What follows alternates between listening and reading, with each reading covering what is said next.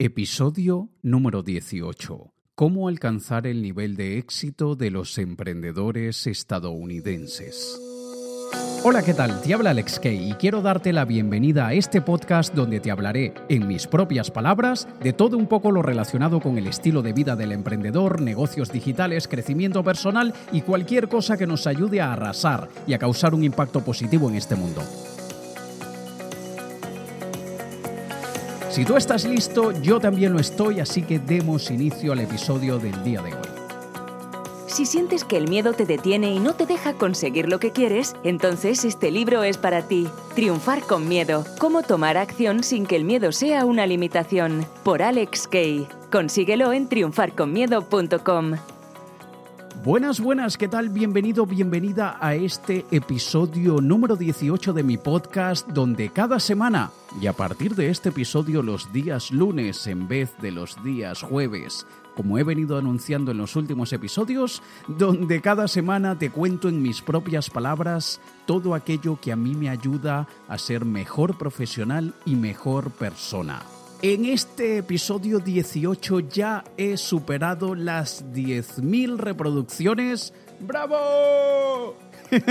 Cuando llegué a las mil reproducciones te dije, bueno, serán poquititas las mil reproducciones, pero grano a grano, poquito a poquito, paso a pasito es que se construyen las grandes cosas y cuando llegué a las mil reproducciones fue en el episodio 8 y te dije que me iba a tomar alrededor de tres meses, te dije que inclusive me tomaría alrededor de 100 días conseguir las 10.000 reproducciones, pero no, me ha tomado un poquito menos. Me ha tomado menos de tres meses, en realidad unos dos meses y medio, llegar a las 10.000 reproducciones, así que estoy de enhorabuena. Yo conmigo para mí, porque es mi meta. Ahora la siguiente meta es llegar a las 100.000 reproducciones y creo que eso me tomará alrededor de un año. Vamos a ver, estamos en el episodio 18, vamos a ver para cuál episodio logro llegar a las 100.000 reproducciones. Como siempre quiero agradecer a todas las personas que me dejan sus comentarios en las diferentes plataformas. Hoy quiero agradecerle a Perla22 que me dejó su comentario en iTunes de Estados Unidos. Ella dice, gracias Alex, me encanta tu contenido, he escuchado casi todos tus podcasts, ahora también estoy viendo el tutorial de cómo crear una web que genere ingresos. Sigue adelante, me encanta y me motivas mucho a lograr mis metas. Muchísimas gracias, Perla22. Para quien no sepa, este pequeño tutorial o mini curso al que ella se refiere es un pequeño tutorial que yo creé enseñando cómo crear una web desde cero que te genere ingresos.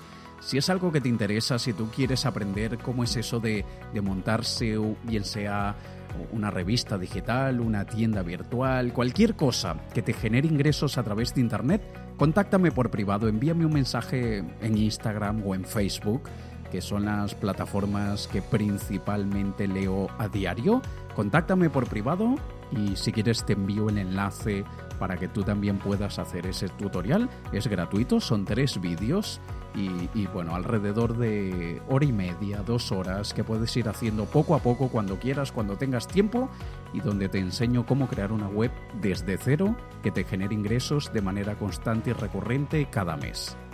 Hoy estoy reincorporándome a mi rutina normal los últimos 15, 18 días aproximadamente he estado viajando y la razón principal del viaje, aunque era familiar, estaba visitando a mi familia en los Estados Unidos de América, también aproveché la oportunidad para hacer una gira de medios. Una gira de medios, para quien no sepa, es cuando un autor o un artista o cualquier otra persona que ha publicado algo o que quiere dar a conocer algo hace una serie de entrevistas en la radio, en prensa escrita, en televisión, y es eso lo que estuve haciendo muchísimo en medios para Miami, Chicago, Dallas, Kansas City, y me estuvieron entrevistando en muchas emisoras, periódicos y un par de canales de televisión también, promocionando mi libro Triunfar con Miedo. Ha sido una excelente experiencia y de hecho le voy a dedicar un episodio del podcast a hablar sobre cómo hacer una gira de medios sobre lo que aprendí haciendo esta gira, lo que haría de la misma manera en la próxima y lo que haría de una forma distinta. Y en ese episodio también voy a invitar a algunas personas que son expertas en el tema, porque yo, como te podrás imaginar, siendo mi primera gira de medios, no soy un experto en la materia. He aprendido cosas que no sabía, pero quiero también invitar a expertos del área para que también te hablen a ti sobre este tema, que es sumamente útil para cualquier persona que tenga un negocio, para cualquier emprendedor, para cualquier persona que cree algo y que quiera hacérselo llegar a muchísima gente. Así que estate pendiente que pronto, probablemente dentro de dos, tres o cuatro episodios, no te prometo cuándo, pero pronto será ese episodio hablando de medios, de PR, de relaciones públicas. ¿Vale? Y bueno, como vengo regresando de los Estados Unidos de América, he querido hoy hablarte sobre este tema de cómo alcanzar el nivel de éxito de los emprendedores estadounidenses, de los emprendedores americanos. Con este tema, con, con esta palabra de americanos, es curioso porque hay personas que, que tienen rechazo al uso de la palabra en ese contexto.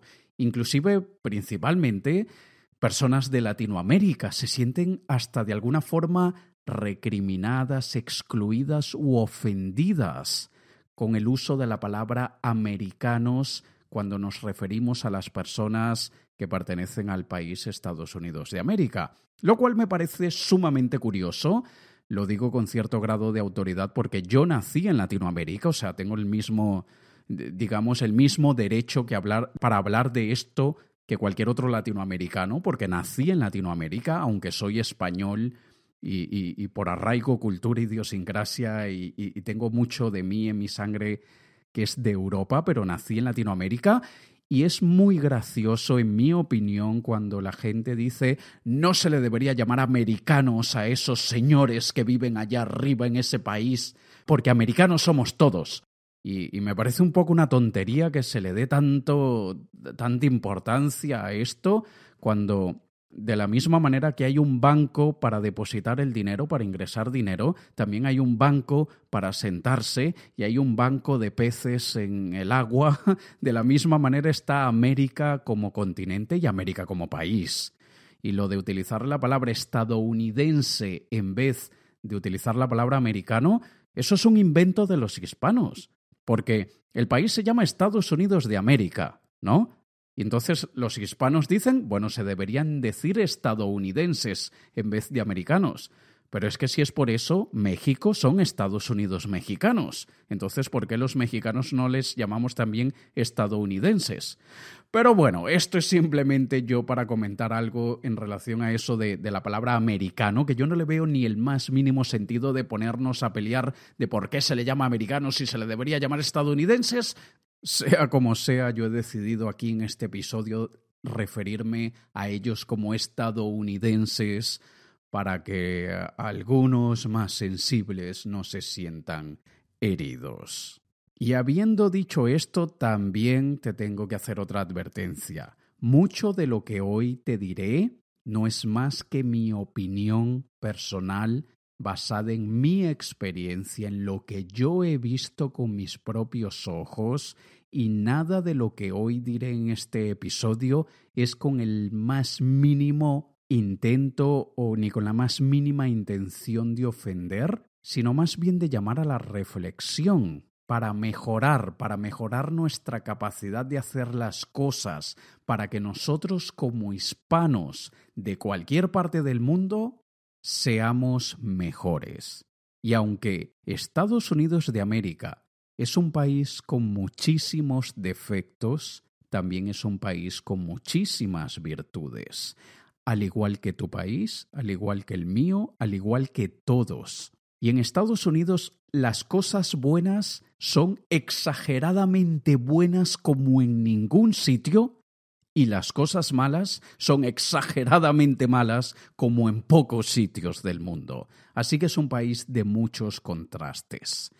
También quiero advertir que en ocasiones voy a generalizar, pero sin la más mínima intención de que la gente se sienta ofendida. Simplemente, en mi opinión, nosotros generalizamos basándonos en la mayoría, no en un todo, no en todos, pero sí en una mayoría. Es como yo siempre digo, si en una caja hay 20 manzanas y 4 limones, ¿es una caja de manzanas o de limones? Probablemente todos diríamos, oye, pásame la caja de manzanas o busquen la caja de manzanas, pero no diríamos busquen la caja de manzanas de... Eh, eh, eh, cuidado, no podemos generalizar, allá hay cuatro limones, ¿no?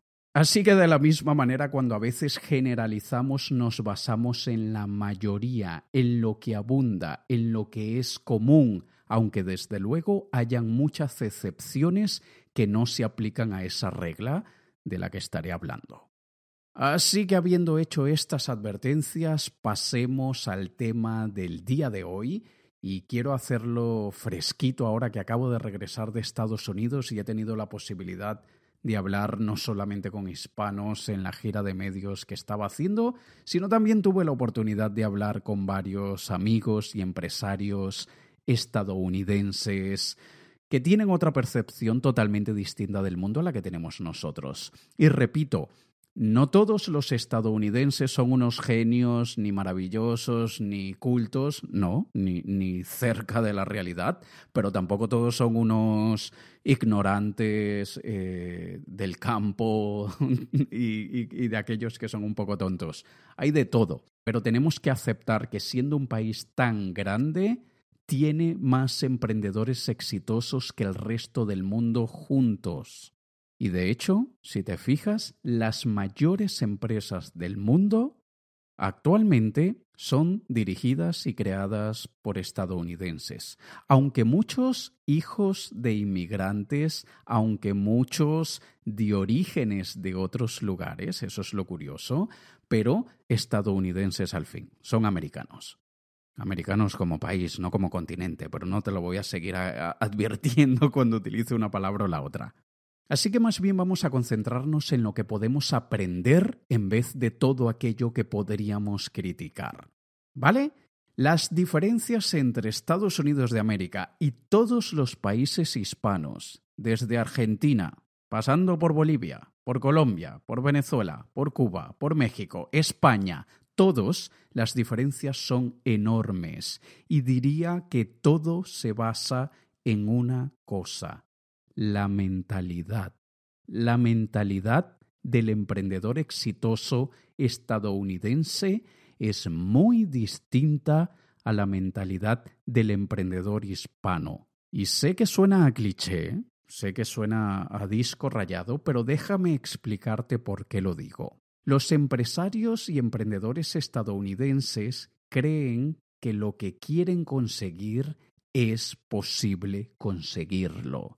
Ellos no ven que, es un sueño. Ellos no tienen con quién compararse en muchos sentidos y no es como nosotros los hispanos que a veces queriendo o sin querer decimos, bueno, no, es que así son los americanos, es que eso es muy americano, es que nosotros no somos como los americanos.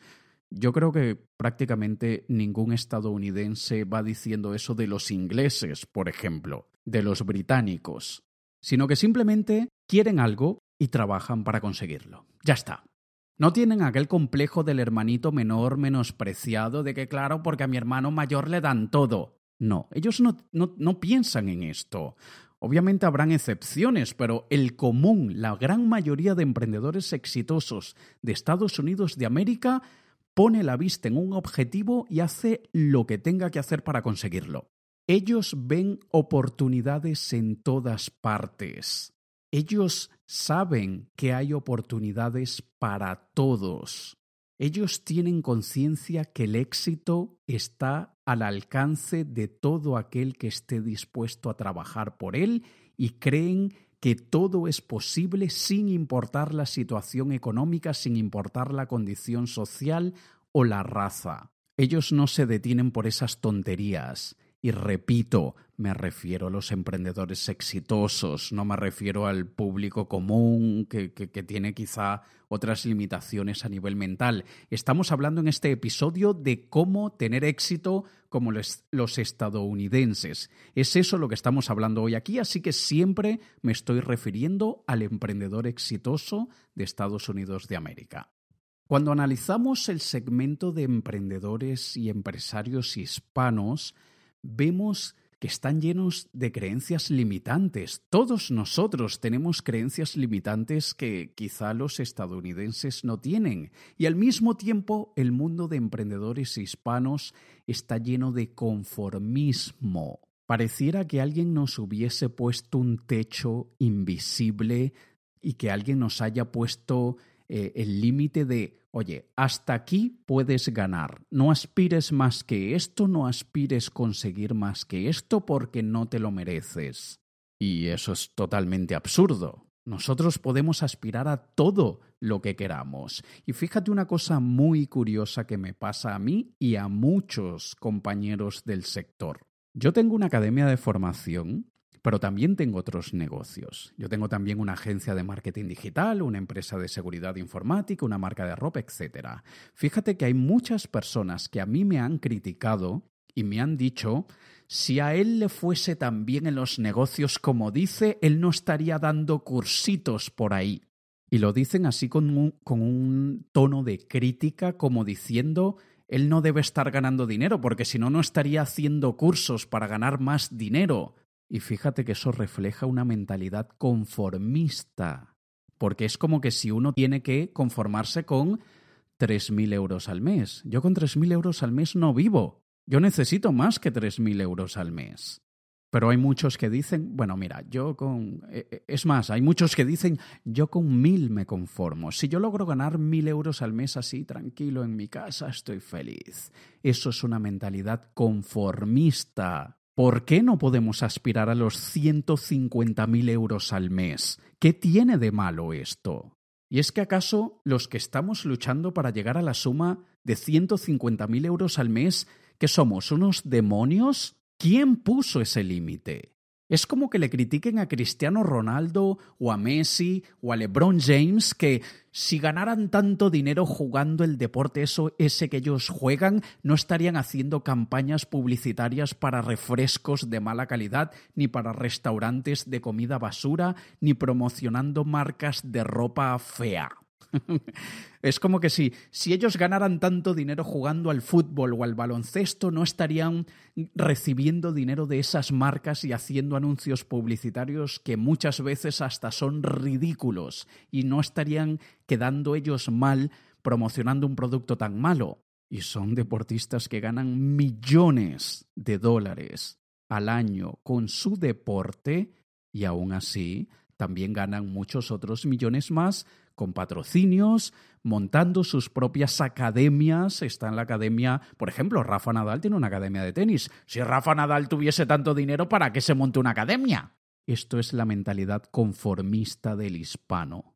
Por otro lado, tenemos la mentalidad, como le llaman algunos, y yo mismo le llamo así muchas veces, de chupateta del gobierno. Es la mentalidad de que tenemos que chuparle, mamarle o como sea que quieras decirle la teta al gobierno. El gobierno te tiene que dar lo que tú necesitas para vivir. Es el gobierno el responsable de que te vaya bien, cosa que muchísimos emprendedores exitosos estadounidenses ni siquiera consideran. Muchísimos emprendedores hispanos optan por ayudas del gobierno, por subsidios, por becas, por todo, como que si alguien te debe algo. A ver, todos pagamos impuestos, todos pagamos seguridad social, pero eso no es que nos paga la leche de la teta que queremos chupar. eso paga las calles, eso paga las universidades que probablemente nosotros ni siquiera utilicemos, pero otros las utilizan. Ellos pagan la electricidad que nos ilumina las, carreteras, los hospitales a los que vamos cuando nos enfermamos, pagan la policía, los bomberos, etcétera, etcétera, etcétera, pero no tienen que pagarnos nuestro sueldo. Así que si hay una cosa que podemos aprender también de los estadounidenses es Sí, tenemos que contribuir, sí, tenemos que aportar nuestro grano de arena. Y fíjate que en Estados Unidos se paga un montón de dinero en impuestos. Muchísimos españoles dicen, no, es que en España nos, nos, nos sacan el jugo totalmente con impuestos. Sí, pero en Estados Unidos es un poco peor la situación. Entonces no, no, no podemos caer en ese ciclo vicioso de estar criticando la situación del gobierno, la situación económica. Y hay algo que a mí me cansa muchísimo en España, que es el partidismo. Es que si el PP, que si el PSOE, que si Podemos, que si... Es como que si toda la vida gira alrededor de los partidos políticos, cuando un emprendedor exitoso estadounidense ni le importa quién es demócrata o republicano, simplemente se siente en su silla y trabaja por su negocio. ¿Por qué no podemos hacer lo mismo nosotros? ¿Por qué tenemos que seguir el ejemplo de a veces nuestros padres o abuelos? ¿Por qué no podemos pensar por nosotros mismos? Y evidentemente nos quedamos en el mismo agujero siempre si creemos que nuestro éxito depende del país donde vivamos, del gobierno que tengamos. Y fíjate que yo he conocido estadounidenses que viven en países del tercer mundo. Yo tengo amigos viviendo actualmente en Medellín, con todo el respeto a mis amigos colombianos, pero seamos honestos, es un país del tercer mundo Colombia, igual que mi país natal, Venezuela. Es un, Venezuela es un país del octavo mundo, no del tercero, del octavo mundo. Y hay estadounidenses viviendo en Venezuela que tienen negocios sumamente exitosos. Y así los hay por Tailandia, Filipinas, Bali, etcétera y tienen muchísimo éxito independientemente de la situación del país donde vivan, porque el éxito no depende de factores externos únicamente, hay muchísimo que depende de los factores internos, de lo que somos como personas. Pero en el mercado hispano escuchamos muchísimo la frase es que aquí es diferente, aquí no tenemos las oportunidades que los americanos tienen. Y aunque sí que es cierto que Estados Unidos de América funciona en muchos niveles mejor que cualquier país de Europa y mejor que la gran mayoría de países latinoamericanos, en muchos otros aspectos, señores, en Europa estamos mil años avanzados en comparación con Estados Unidos. En muchos aspectos, Europa es muchísimo mejor que Estados Unidos de América. ¿Y por qué será que, por ejemplo, los españoles nos comportamos como retrasados mentales? ¿Por qué será que tantos hispanos, argentinos, chilenos, españoles, colombianos, mexicanos, que viven en cualquier país del mundo, pareciera que sigamos con la mentalidad de la selva? Es como que tú puedes sacar al animal de la selva, pero nunca podrás sacar a la selva del animal. Nunca podrás sacar al hispano que hay dentro de nosotros, así nos mudemos a Alemania, y muchas veces es por patriotismo, por un amor a, tus orígenes. ¿Eso no es totalmente absurdo? George Bernard Shaw lo dijo perfectamente. Patriotismo es la creencia de que tu país es mejor que los otros solo por el hecho de que naciste en él. O como lo dijo Oscar Wilde, uno de mis ídolos, el patriotismo es la virtud de los depravados. O como lo dijo el filósofo alemán Arthur Schopenhauer, todo imbécil que no tiene en el mundo nada de lo que puede enorgullecerse se refugia en su patriotismo. Y esto que dijo Schopenhauer es muy similar a algo que yo siempre he dicho. Todos los seres humanos necesitamos pertenecer a algo. Aquellos que no tienen a nada a lo cual puedan pertenecer se conforman con ser patriotas. Y veamos aquí una cosa. Patriotismo, muchos dicen amor por el país donde naciste, amor por tu tierra. A ver, yo amo el planeta Tierra. Yo soy de nacionalidad terrícola. En mi pasaporte pone España. Así afuera sale ahí un, un, escudito y la palabra España. Pero yo lo que veo en mi cabeza, en mi percepción, en mi filosofía, yo veo un globo terráqueo y donde pone España yo veo planeta Tierra. Eso es lo que yo veo. Yo amo al planeta Tierra. Yo amo a la Tierra. Porque yo he vivido en cuatro países distintos. Y cada uno tiene cosas buenas, tiene cosas malas, en cada uno tengo recuerdos muy bonitos y en cada uno tengo recuerdos desagradables. Aquellos que por patriotismo, por honor a sus raíces, quieren comportarse de la misma manera que sus antepasados y como se comportan todos los que les rodean, no se están dando cuenta que se están cavando su propia tumba. Yo siempre lo he dicho, Y lo he dicho en el contexto de aquellos que son xenófobos, de los racistas, de los que discriminan. El racismo y la xenofobia se cura viajando, exponiéndote a otras culturas, conociendo personas de muchos países distintos, dándote cuenta que tu país tiene cosas preciosas, maravillosas y virtudes bellísimas, pero es que también otros países las tienen y mejor, en algunos casos peor. Pero ese amor por la tierra, por la patria, por tus orígenes, por tus raíces, no te deja avanzar. Fíjate lo que hizo la naturaleza, tan sabia que es la naturaleza. La naturaleza escondió las raíces bajo tierra. Las raíces tienen que estar enterradas.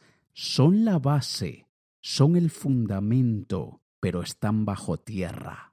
Así que esto solamente se aplica a aquellos que tienen un amor tan exagerado por su patria y sus raíces y sus orígenes, que no avanzan por eso, a veces sin darse cuenta, este mensaje es solo para ellos. Sí, quiere a tu país, quiere a tu lugar donde naciste, etc.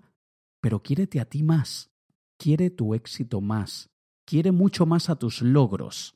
Y luego, retribúyele a tu país todo lo que tú quieras. Porque si tanto lo amas, tanto lo quieres, Tú sé el cambio. Y luego, el día de mañana, cuando estés ganando tus 150 mil dólares o euros al mes, regálale a la gente de tu pueblo, de tu ciudad, de tu zona, donde naciste, creciste, etc., dónales la cantidad de dinero que te dé la gana para que les mejores la vida. Por otro lado, tenemos el tema de la formación. La formación en Estados Unidos de América se ve muy distinta que en otros lugares. Las personas de éxito en los Estados Unidos de América invierten grandes, grandísimas sumas de dinero en formarse, en educarse, para así disponer de las herramientas mentales que les ayudarán a crearse las oportunidades que los llevarán a conseguir las metas que quieren. Mientras que en el mercado hispano se espera que la formación sea gratis, que la pague el gobierno y que cuando no la pague el gobierno porque no es una universidad del gobierno, bueno, que al menos el gobierno te dé una subvención, una beca, un subsidio para que estudies en una universidad privada. Como dijo, me parece que fue Jim Rohn, no me acuerdo quién fue que lo dijo, pero estoy creo que fue Jim Rohn que dijo, si te parece que la educación es cara, entonces prueba con la ignorancia. Vamos a ver qué tan cara te va a salir la ignorancia. Fíjate una cosa curiosísima, y de hecho me pasó ahora en esta gira de medios que hice para promocionar mi libro Triunfar con Miedo. En un par de oportunidades las personas comentaban en, en, vivo y en directo, bien sea por Facebook o YouTube, o inclusive llamaban a la emisora para hacer alguna pregunta, comentarme algo. En un par de oportunidades pasó que alguna persona que estaba escuchando dijo, bueno, es que yo no leo. ¿Cómo? A ver, quizá no, quizá no te interese mi libro, no pasa nada. Mi libro quizá no es tu estilo y no hay ningún problema, pero ¿cómo que no lees? Cualquier persona que no esté leyendo como mínimo un libro al mes es un inculto. Y lo de leer lo puedes hacer en formato audio, en texto, como quieras, pero quien no se esté nutriendo frecuentemente es un inculto. No, no tienes manera de darle la vuelta. Y no, señores, no, leyendo el periódico no te haces culto. Leyendo el periódico te enteras de los chismes, te enteras de la cotilla, te enteras de lo que está pasando. Bueno, bueno, no, no, no, no. No te enteras de lo que está pasando. Te enteras de lo que te están haciendo creer que está pasando. Pero no te vuelves culto. Así que no digas, yo veo las noticias todos los días y leo el periódico todos los días, así que yo soy culto. No, te encanta la vida ajena, eso es lo que pasa. No, culto no eres. Constantemente tenemos que estar invirtiendo en nuestra formación. Y los cínicos, los incrédulos, los haters, los que siempre quieren criticarlo todo, me dirán, sí, claro, lo dices porque tienes una academia de formación, ¿no? Aunque no la tenga, yo me formo, y yo invierto muchísimo dinero en libros, en cursos, en seminarios. Yo a veces he ido a seminarios de tres días a los que he pagado seis mil dólares y a veces he sacado una idea, solo una idea de los tres días de curso. Pero esa idea la he transformado en 60 mil dólares de los 6 mil que pagué. Y por eso es que nosotros vemos que los americanos pagan por una carrera universitaria valores que son eh, que nos parecen súper excesivos, o sea, algo así como 150 mil dólares por sacar una carrera universitaria. ¿Y a cuántos hispanos ves quejándose porque tuvieron que gastar 15 mil o 20 mil euros en su carrera, o dólares o lo que sea? Hay una cita de Francis Bacon que dice, un hombre sabio se crea más oportunidades de las que encuentra. En otras palabras, si los demás tu familia, amigos, gobierno, sociedad, etcétera, no te da las oportunidades que tú crees que necesitas, dátelas tú mismo, créatelas tú mismo a través de la de fomentar tu sabiduría, de alimentar tu sabiduría. Tu principal meta tiene que ser convertirte en una persona más sabia de lo que eras la semana pasada. ¿Y cómo crees que, que consigues y adquieres esa sabiduría si no es leyendo, estudiando y conociendo todo aquello mm, que, han dicho tantos gigantes, personas sumamente cultas, sabias y, expertas en su área, la única manera es estando siempre delante de, de lo que ellos enseñan. Así que nuestro principal objetivo tiene que ser convertirnos en sabios. No necesariamente en sabiondos, como algunos dicen, pero en personas sabias. Y no, en Estados Unidos de América no es que todos sean sabios. En mi opinión, yo no creo que ni siquiera el 30% de los estadounidenses sean sabios, pero, repito, me estoy concentrando en los emprendedores exitosos de Estados Unidos de América, y tanto aquellos que he conocido personalmente como otras referencias que aunque no he conocido personalmente, he aprendido muchos, mucho de ellos, son mucho más sabios que muchos emprendedores de otros lugares. Y no es porque ellos sean especiales, porque hayan nacido con más inteligencia, de ninguna manera, porque hay personas de Inglaterra, de Australia, de Colombia, de Argentina, de México, sumamente sabias, más sabias que muchísimos estadounidenses, pero por alguna razón se ponen cierto límite y a partir de ese límite parece que no quieren crecer. ¿No me crees? Mira todos los inventos de la historia y dime cuántos fueron creados, inventados por un hispano. Hay unos cuantos. De momento, en este preciso instante, no te sé decir ninguno, pero sé que hay muchos. En comparación con inventos estadounidenses, alemanes, japoneses, etc., poquititos. La minoría. ¿Y esto no es algo que nos debería llamar la atención? ¿Esto no es algo que nos debería poner a pensar? ¿Esto no es algo que nos debería decir qué rayos hemos estado haciendo, señores? ¿Mm? Y por último, hay algo que en Estados Unidos se fomenta, se celebra, se felicita y es la ambición. La ambición y el éxito es algo que se felicita, que se fomenta, mientras que en el mundo hispano Probablemente ya sabrás lo que te dice la gente cuando le cuentas tus grandes metas. Y probablemente ya sabes cómo se ríen, cómo te critican porque tienes grandes metas. Como que si eso es algo malo. Y fíjate otra cosa que pasa. ¿Cómo se toma el tema del dinero en el mundo hispano? Fíjate que algo que es sumamente normal en Estados Unidos de América es que alguien diga cuánto gana al año. Y lo dicen de una manera súper normal. De hecho, hasta lo dicen como parte de, de, su título, de, de, sus logros, de sus méritos. Yo gano 250.000 al año, mientras que en el mundo hispano es un tema tabú. El dinero no se, no se debería ah, hablar, no se debería preguntar, no se debería decir. Y aunque en algunos países más bien no se debe decir porque te van a secuestrar, y ahí es donde tienes una prueba de lo mierda que son algunos países en relación a muchas cosas, o sea, no puedes decir cuánto ganas porque probablemente el fin de semana te secuestren o secuestran a alguien de tu familia. Pero es que en Estados Unidos también hay secuestros y también hay delincuencia y también tienen serios problemas sociales. Y aún así se celebra el dinero, se celebra el éxito.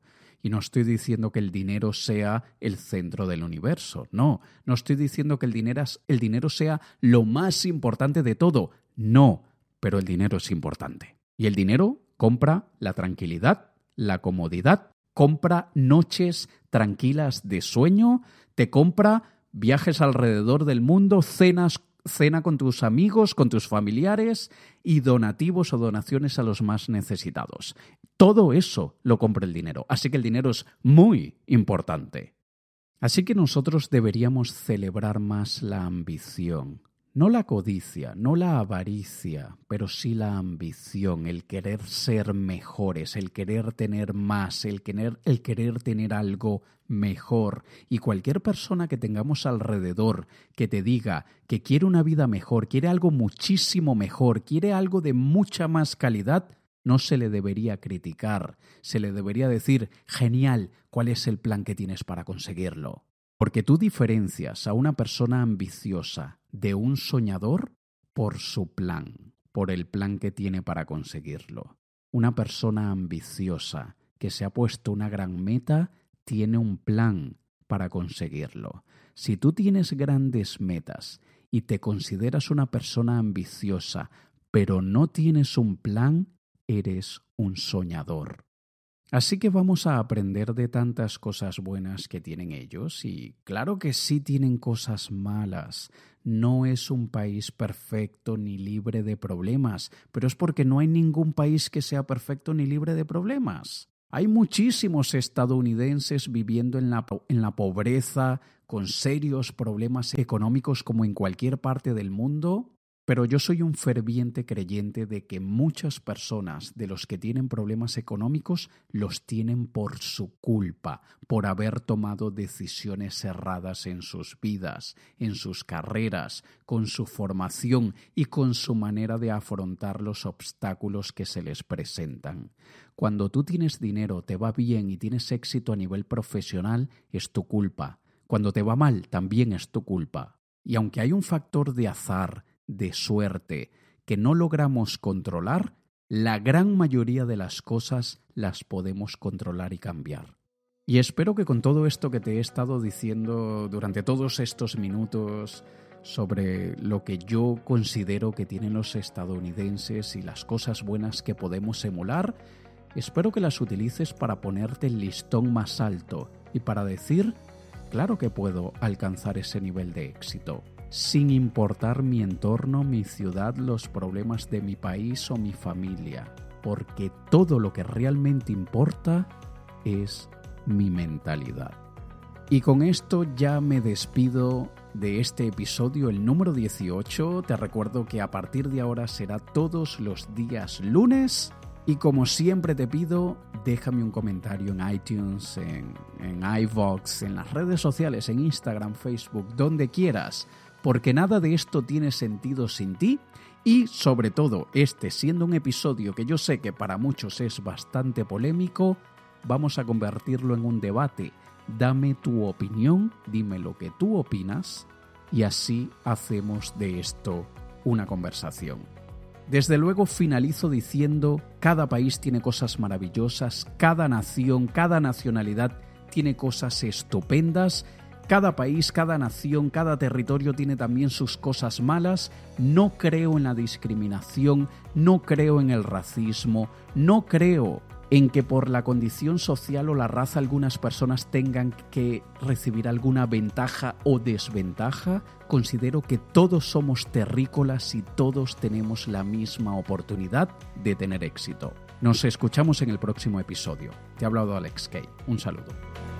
Si sientes que el miedo te detiene y no te deja conseguir lo que quieres, entonces este libro es para ti. Triunfar con miedo. Cómo tomar acción sin que el miedo sea una limitación. Por Alex Kay. Consíguelo en triunfarconmiedo.com.